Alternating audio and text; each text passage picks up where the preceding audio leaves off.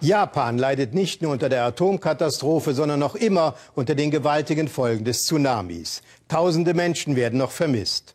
Trümmer und Ruinen prägen einen ganzen Landstrich. Im Hafenort Kesunama hatte die zerstörerische Riesenwelle sogar Schiffe mitten in den Ort geschleudert. Alle Häuser zerstört, bis auf eines. Das des 84-jährigen Masayuki Murakami. Philipp Abrisch war vor Ort ist das Glück, sein Haus noch heile zu sehen inmitten einer Trümmerwüste.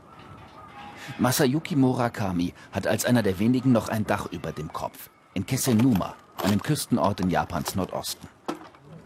Im Vorgarten haben sich die Trümmer einer ganzen Stadt gesammelt. Für Han Murakami hat das große Aufräumen begonnen. Gucken Sie, mein Haus steht noch. Sehr robust, nicht wahr? Wir werden jetzt erst einmal den ganzen Schutt hier rausholen. Das ganze Haus ist ja vollgelaufen. Aber trotzdem, wie schade. Was soll ich machen? Renovieren oder wegziehen und neu bauen? Masayuki Murakami ist 84 Jahre alt. In seinem langen Leben hat er schon viele Tsunamis erlebt.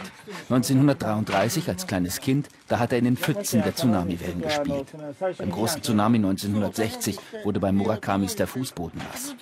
Alle kannten die Gefahr, aber eine so monströse Welle war für viele unvorstellbar.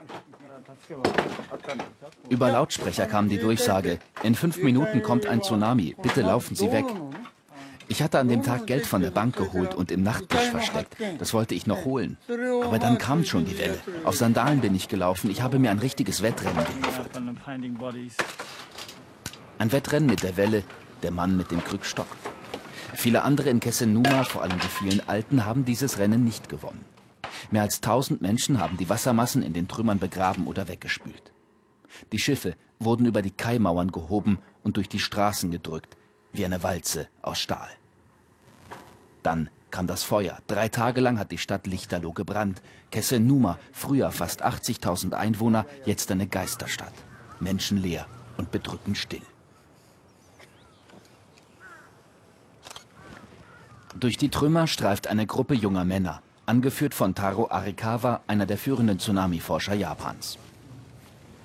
Nur Tage nach der Welle hat er sich aufgemacht entlang der zerstörten Nordostküste. In den Trümmern liest er wie in einem Buch.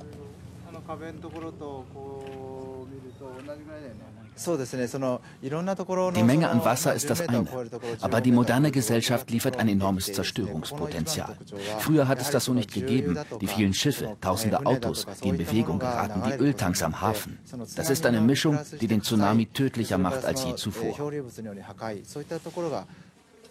Arikawa und seine Leute arbeiten seit Jahren an einem besseren Küstenschutz. Auf ihre Schutzmauern waren die Menschen in Kesenuma immer besonders stolz. Acht Meter hoch massiver Beton. Die Flohtore aber konnten nicht rechtzeitig geschlossen werden. Der Schutzwall wurde überspült oder umgerissen wie Spielzeug, hat der Katastrophenplan versagt. Wir merken jetzt, dass wir über Tsunamis doch immer viel zu wenig wissen. Die Gewalten der Natur können wir noch immer nicht abschätzen. Und ich als Wissenschaftler fühle mich machtlos. Wir müssen akzeptieren, dass es immer neue, immer höhere Tsunamis geben wird. Und darauf müssen wir uns einstellen. Japanische Soldaten. In Kessenuma räumen sie die Straßen frei. Sie suchen nach Leichen. Wie soll der Wiederaufbau aussehen dieser Stadt und all der anderen?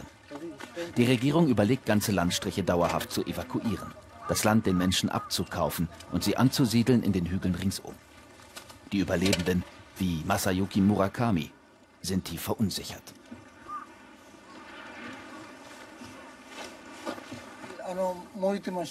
Eigentlich will ich nicht weg, sagt er.